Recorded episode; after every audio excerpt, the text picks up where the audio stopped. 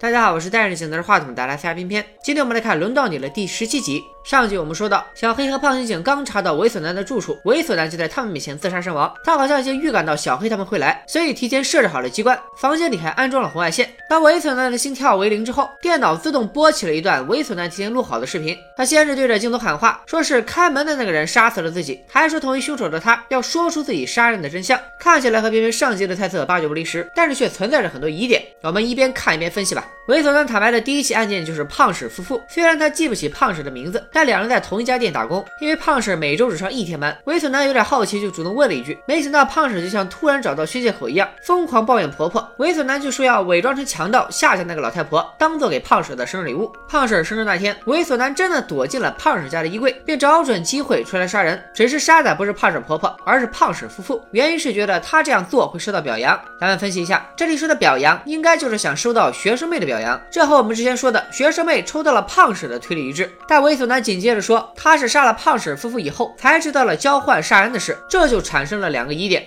第一，既然不知道交换杀人，那杀胖婶夫妇就不是为了学生妹。学生妹干嘛要表扬你？难道说猥琐男认为只要自己杀人就会受到表扬吗？第二，胖婶蛋糕上的名牌被换成了中文，明显是杀人游戏知情者所为。猥琐男不知道杀人游戏，那又是谁换的呢？难道猥琐男走后又有一个人走进房间换了名牌吗？第三是我想纠正的一点，之前分析胖婶死的时候有微笑脸，而胖婶老公没有，他是等警察来了以后才出现的微笑脸。但是在这段时间能接触到尸体的只有小黑夫妇、女会长和医生男，这后主角默认他们夫妇一直都是微笑脸，所以有可能是镜头穿帮，演员在拍这俩镜头的时候表情没有统一，太阳的角度问题，笑容不明显。咱们接着看，猥琐男说他伪装成快递员去了女优教家，刚好女优教要给老公寄高尔夫球包，就把他放进来了。然后猥琐男用绳子勒死了女优教，又把她的腿塞进高尔夫球包寄给了她老公。这里的疑点其实就是番外里女优教死前是听到了敲门声才开的门。如果说敲门不按门铃是为了防止被监控拍到，那为啥猥琐男去女优教家知道敲门，去耿直叔家送快递的时候就直接按门铃了呢？前后习惯不一致。另外，剧中其实也出现过门铃响了，但是打开监控一看啥也没有的情况。上集学生妹就是如此。猥琐男接下来又交代了杀秃头叔的经过。秃头叔虽然是混黑社会的，但临死前被染发妹刺伤了腿，所以猥琐男没费多少力气，就用铁丝把他拖到了厕所。进厕所之前，秃头叔就已经死了。两个疑点：第一，猥琐男为什么要杀秃头叔？又是怎么知道秃头叔当天的行踪的？第二，如果秃头叔进厕所之前就已经死了，那厕所墙上的那个二十六点五的鞋印又怎么解释？就在小黑以为接下来轮到小白的案子时，猥琐男却突然讲起了假野。当时戴着紫色帽子的他，在众目睽睽之下刺杀了假野，现场居然没有一个人发现。杀假野这里感觉没啥疑点，应该就是猥琐男所为。之前一直不给假野中刀的画面，据说是因为这集播出的时候刚好日本街头发生了持刀行凶的事件，所以这集才在播出前对镜头做出了修改。之后也通过报纸告诉了观众，假野的死因就是死于刀伤。猥琐男觉得事情进展到这一步，警察有责任，就是因为他们的无能，自己才忍不住一再挑战，以致后来又杀死了小白。但杀死小白的具体原因，猥琐男并没有说，而是直接放了一段录下来的视频，正是小黑收到的那段。不过最后的部分，本来经过处理的声音变成了猥琐男本人的声音。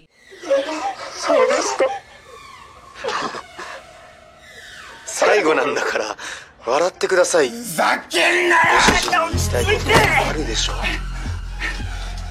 すいませんカメラ目線でお願いします猥琐男在视频里挑衅的告诉他们，小白临死前的后一半视频被藏在某个地方，让警察抓紧寻找。被怒气冲昏了头的小黑执意要闯进房间，还好被李克南和胖刑警拦了下来。猥琐男继续在视频里疯狂嘴炮，说自己最得意的杰作要数杀死瘦刑警。瘦刑警是第一个调查到猥琐男的人，而且他似乎提前预知到了自己的危险处境，偷偷把线索告诉给了其他人。为了撬开瘦刑警的嘴，猥琐男割断了瘦刑警的脚跟腱后，又用钉枪对他进行了惨无人道的拷问。然而瘦刑警誓死捍卫了自己作为警察的尊严，猥琐男便痛下杀。杀手，这里录像录到了猥琐男的脸，应该也是实锤了。有人问这里怎么突然出现了天花板？我翻回去看瘦刑警死的时候的录像，确实是有这种格子状的屋顶存在。还有人可能会问，猥琐男是怎么知道瘦刑警把线索告诉了其他人的？我又返回去看十五集的最后，瘦刑警在给小黑打电话的时候，路过的戴着帽子的男人有可能就是猥琐男。他当时听到了瘦刑警说的话。好了，咱们继续看。猥琐男把这一切归功于对学生妹的爱，只要能成为学生妹理想中的男性，猥琐男觉得做这一切都是值得的。之前学生妹交第一任男朋友的时候，猥猥琐男还无所谓，因为当时的自己距离学生妹理想中的男人还差很远。但现在他已经成长了，理科男却在这种时候出来横刀夺爱。从这里可以看出，猥琐男认为学生妹理想中的男人就是个杀人狂。他为什么会产生这种想法呢？猥琐男把一切的错都算在学生妹头上，为了报复学生妹，猥琐男将她推下了站台。可当他看到躺在病床上的学生妹之后，又突然意识到该死的人不是学生妹，而是自己，所以就安排了如今自己的死亡。疑点又来了，推学生妹其实是发生在杀死瘦刑警之前。如果推完学生妹，猥琐男已经抱定主意要自杀，那他干嘛还要担心受刑者泄露自己的秘密，还要大费周章的拷问他呢？正说着，猥琐男突然拿起地上的笑气吸了起来，然后就开始对着学生妹表白。接着电脑一黑，视频就这么断了。警察很快封锁了现场，连小黑这个铁憨憨都觉得有点不对劲。理科男也无法理解，猥琐男因为想被学生妹表扬就杀了胖婶夫妇，而且学生妹理想中的男人究竟是什么意思呢？这时小黑想起刚刚从现场逃跑的南叔，俩人立马回到公寓找南叔对峙。南叔对猥琐男的死并不知情的样子。这天学生妹掉下站台，他猜测事情肯定有后续，就借着兼职的机会去医院看望学生妹，没想到因此发现猥琐男总在父亲出现。南叔怀疑猥琐男就是推学生妹的人，所以就跟踪了他。虽然南叔坚持自己做这一切都是为了收集搞笑段子的素材。但小黑觉得这只是借口。当初总一为了做实验谋杀小空那次，他比谁都生气，说明他对谋杀案的轻浮态度都是装的。小黑和李克南把猥琐男死了的消息告诉给了学生妹，学生妹也把被冰箱妹袭击的事说了出来。小黑因为猥琐男的话有点不愿意面对学生妹，李克南只能带她回自己房间看录像。而这一切被躲在房门后的冰箱妹听得一清二楚。回到家的小黑突然想起猥琐男说了每个人死亡的细节，偏偏漏了小白的。他告诉李克南，猥琐男可能并不知道小白被害的经过，那段自首的视频肯定有问题。小黑一进门就看到了边哭边看视频的学生妹。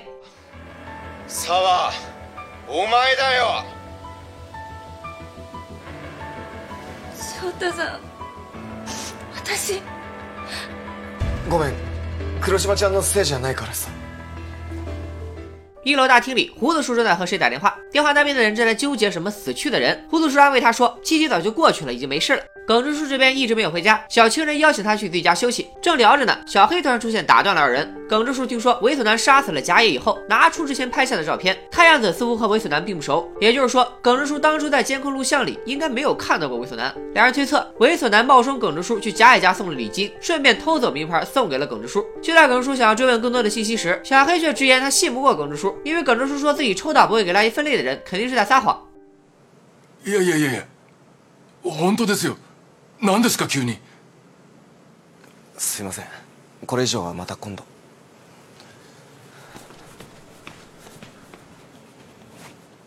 いやいやいや本当ですよ。何ですか急に。ちょっと本当ですよ。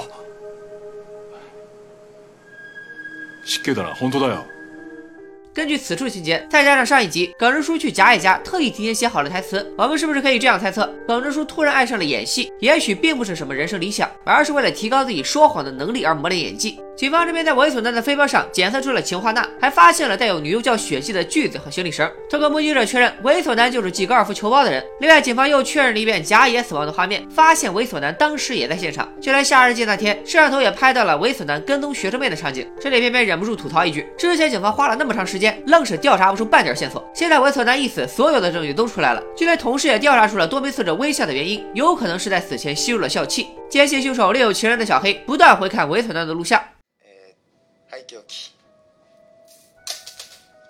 我回到本集开头特意看了一下，应该就是铁丝落地的声音。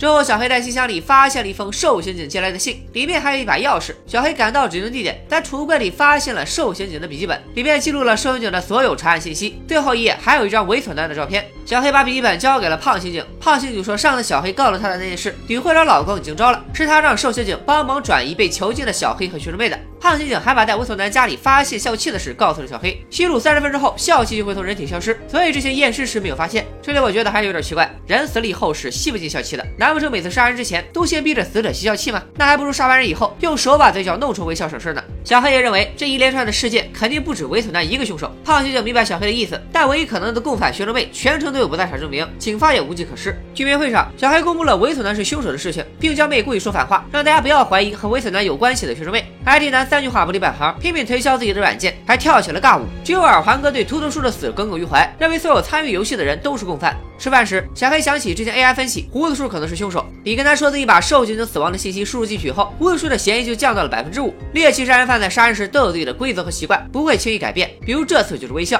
小黑说，这么看来，猥琐男很可能只是参与了假野和学生妹被推这类案子，微笑杀手另有其人。李跟他又说，根据病娇妹爱送礼物这点可以看出，他就很有猎奇心理。就在李跟男和小黑准备重新调查一下病娇妹时，南叔似乎拜托了私家侦探调查起了学生妹和耿直叔。相框里的照片应该就是南叔的女儿。南叔回忆起。五年前，女儿的帽子被吹到了树上，一个骑摩托车路过的男人帮忙拿了下来。那个男人掀起头盔的时候，露出半张脸，说自己很擅长爬树，还被人叫做猴子，明显能看出就是耿直叔。小黑和李克南也觉得耿直叔有所隐瞒，于是想让学生妹出马帮忙问问情况，因为耿直叔似乎对学生妹很友好。小黑收拾衣服的时候，发现衣柜里的一件衣服少了一颗扣子，应该就是之前病娇妹偷走的那颗。胖刑警调查到了酒吧，老板说经常会有一个笑眯眯的客人过来，有一次还带了一个朋友一起来。胖刑警赶紧问起这个朋友的信息。健身房这边，小护士开始频频缺席。小黑虽然觉得奇怪，但也不好多问。耿直叔的舞台剧演着演着，突然就变成了歌谣秀，捧场的还是认识的那几个人。耿直叔老婆来到现场手撕小三，趁这段时间，李克南直接问耿直叔抽到的纸条是女主妇还是早川教授。耿直叔听到早川教授时，露出了疑惑的表情，似乎并不认识早川教授。黒島さんが書いた紙です。ああ。于是李克南就认为耿直叔抽到的是女主妇，但耿直叔坚持说自己抽到的就是不进行垃圾分类的人。タバコのポイ捨てをする人という紙を引きました。もといゴミの分別をポイ捨てする人でした。本当のこと教えてくださいよ。失敬だな。本当だよ。 其实也可以这样理解，耿直叔确实抽到了学生妹写下的纸条，但写的并不是早川教授，而是学生妹的男朋友波子杨树。第三集，耿直叔被监控录像吓到，是不丹店长死的那天，也就是四月三十日，然后就自闭了。上集我也说过了，学生妹男朋友死亡的时间是五月二日凌晨四点，前后距离不到两天。我们基本可以确认，耿直叔看到的录像里可能并没有出现猥琐男，但是肯定有波子杨树。之后第四集给过一个耿直叔从床上爬起来看报纸的镜头，他好像一直在等着有什么报道出现，会不会就是确认波子杨树的死亡呢？我看有网友分析说，是耿直叔在监控里发现了学生妹被男朋友家暴，之后为了伸张正义，误杀了学生妹的男朋友布置杨树。根据耿直叔看完报纸以后就有敢出门了，似乎是确认自己杀人的事儿没有暴露，所以这种说法的可能性还是很大的。但是目前可以佐证的线索还是太少，编剧想怎么编就怎么编。咱们接着看，小黑在公寓楼下遇到了小护士，小护士说自己是来找男朋友医生男的。四零三房间里，医生男抱怨小护士不该这么说。老实男个人因为游戏的事提心吊胆。现在猥琐男被当成了一连串案件的凶手，秃头叔说的那个人反而脱离了嫌疑，而且还光明正大的参加了居民会。小护士怂恿老实男直接找那个人套一下话。老实男担心和秃头叔一样被杀，不敢去。从参加居民会这个点更加可以确认，秃头叔说的那个人就是学生妹，因为那次的居民会在游玩家只有老实男、医生男、打工妹、学生妹、病娇妹、女主妇。排除老实男和医生男自己，排除一楼的女主妇，打工妹抽到的确认是库田吉眼也可以排除，那么只剩下了。病娇妹和学生妹，再加上眯眼睛这一点，基本可以实锤是学生妹了。学生妹和李克南在电梯分别，此处特意给了一个诡异的慢镜头。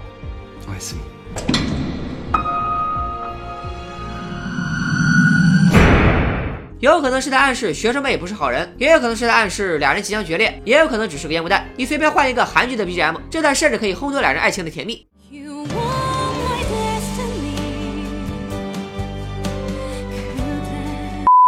毕娇妹截住了刚到家的李克南，说是要告诉他关于小白案子的线索。耿直叔终于还是决定回家认错。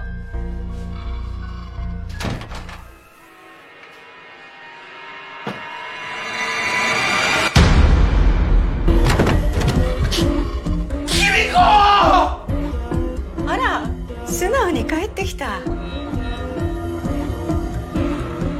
小黑又开始研究起了游戏信息，并且怀疑起了来上自己私教课的小护士。胖刑警突然打来电话说，瘦刑警死亡那天，猥琐男曾和公寓里的男叔见过面。小黑立马就奔五零二去了。南叔此时正在耿直叔家里做高知县的特产拍松肉鱼。原来他和耿直叔夫妇是老乡，因为没有算，南叔就把自家钥匙给了耿直叔老婆，让他帮忙去拿。耿直叔老婆在五零二门口遇上了小黑，小黑因此混进了南叔家，看到了满屋的资料。南叔趁耿直叔老婆离开这段时间，开始逼问耿直叔是不是杀过人。耿直叔眼神闪烁，明显心里有愧。此时，小黑也在报纸上发现一则失踪小女孩尸体被发现的新闻。同一时间，李克南喝下了冰江妹头的花茶之后，冰江妹居然说杀死小白的凶手是学生妹。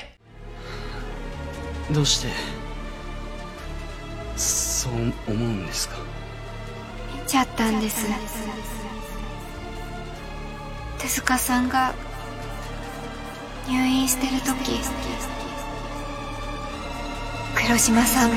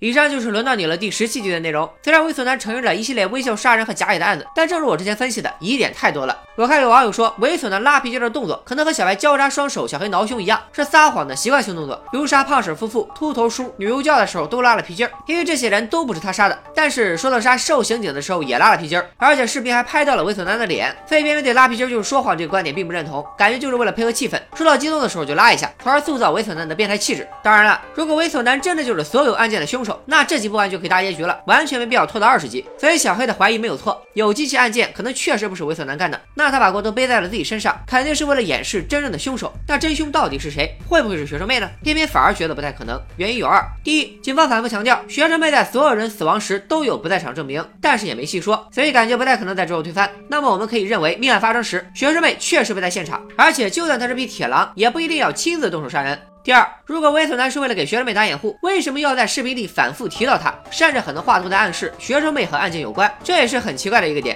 所以说，杀胖婶夫妇、秃头叔的可能另有其人。如果查到这个人，就很容易顺藤摸瓜，查到幕后主使学生妹身上。所以猥琐男才有一个人把罪名全部揽下。当然，还有一种很小的可能就是，虽然学生妹关于抽到的纸条写下的纸条都说了谎，虽然学生妹和实锤杀过人的变态猥琐男不清不楚，但他确实是个好人，说谎是有苦衷的，只是演技太差没表现出来。你们信吗？反正我是不信。另外，很多人忽略了一个点。猥琐男几乎承认了全部有疑点的杀人案，唯独差了游戏最开始死掉的管理员老王。那又是谁通过杀害老王威胁女会长，从而启动了交换杀人游戏呢？这个人应该才是真正的幕后 boss。猥琐男没提这个案子，可能也是因为警方发现了老王的病历，就草率的当成了自杀结案，所以没必要再提，引起警方的关注。上一集便被猜测南叔可能是亲人被微笑杀手所杀，所以才到处寻找真凶。目前来看，应该是猜对了。南叔的女儿五年前死于高知县。根据猥琐男的简历可以得知，他和学生妹上高中的时候就在高知县。耿直叔则是高知县某银行的支行长。在日本这个凭资历晋升的国度，耿直叔后来被调到其他支行，却突然降级为副支行长，说明当时他可能犯了什么错误。这也是为什么南叔要调查耿直叔和学生妹的资料，还大半夜跑去学生妹的医院，并且在猥琐男死前和他见了面，都是为了查清女儿死亡的真相。既然他没有杀猥琐男，说。明当年杀死男叔女儿的可能并不是猥琐男，如果也不是耿直叔的话，那就只剩下了学生妹这个选项了。耿直叔和猥琐男有可能是这起案件的目击者，所以后来耿直叔认出了学生妹，一直很怕她。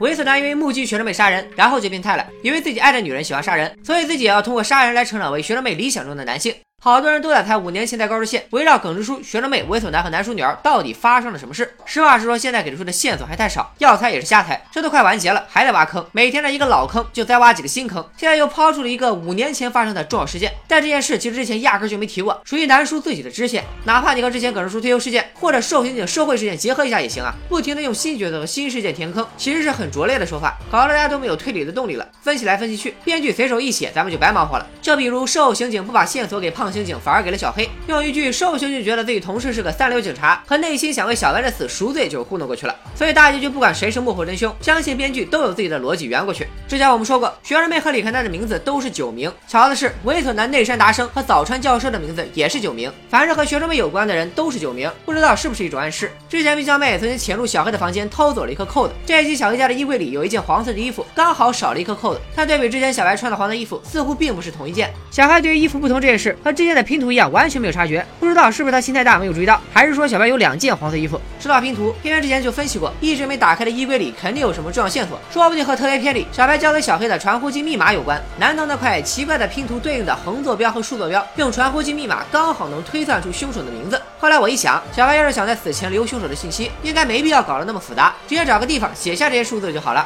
而且特别片里的线索拿到正片去用，好像也不太合适。所以这块拼图也许并不是小白留下的，而是凶手留下的。比如翻开这篇拼图，就能找到小白死前录像的后半部分。至于病娇妹为啥要迷晕李克南还摸他耳垂，我就不分析了。其实也是这个女人的常规操作。当然，还有一种可能，根据电梯关门那个镜头以及李克南的番外，也许病娇妹知道李克南回到家会有危险，所以把他忽悠到了自己家来，其实是为了保护他。下一集预告里，李克南有意躲着学生妹，是发现了学生妹是凶手的证据，还是失胜于病娇妹愧对女友呢？南叔和耿叔闹得鸡飞狗跳，老实男又开始喊起了卷发哥的名字，好奇姐和小张似乎闯进了卷发哥的房间，发现了什么令人震惊的东西。想知道一切问题的答案，请大家持续关注片片的轮到你的解说。老规矩，转发过三千，下周同一时间放出第十八集解说，就差最后三集了，千万不要烂尾啊！拜了个拜。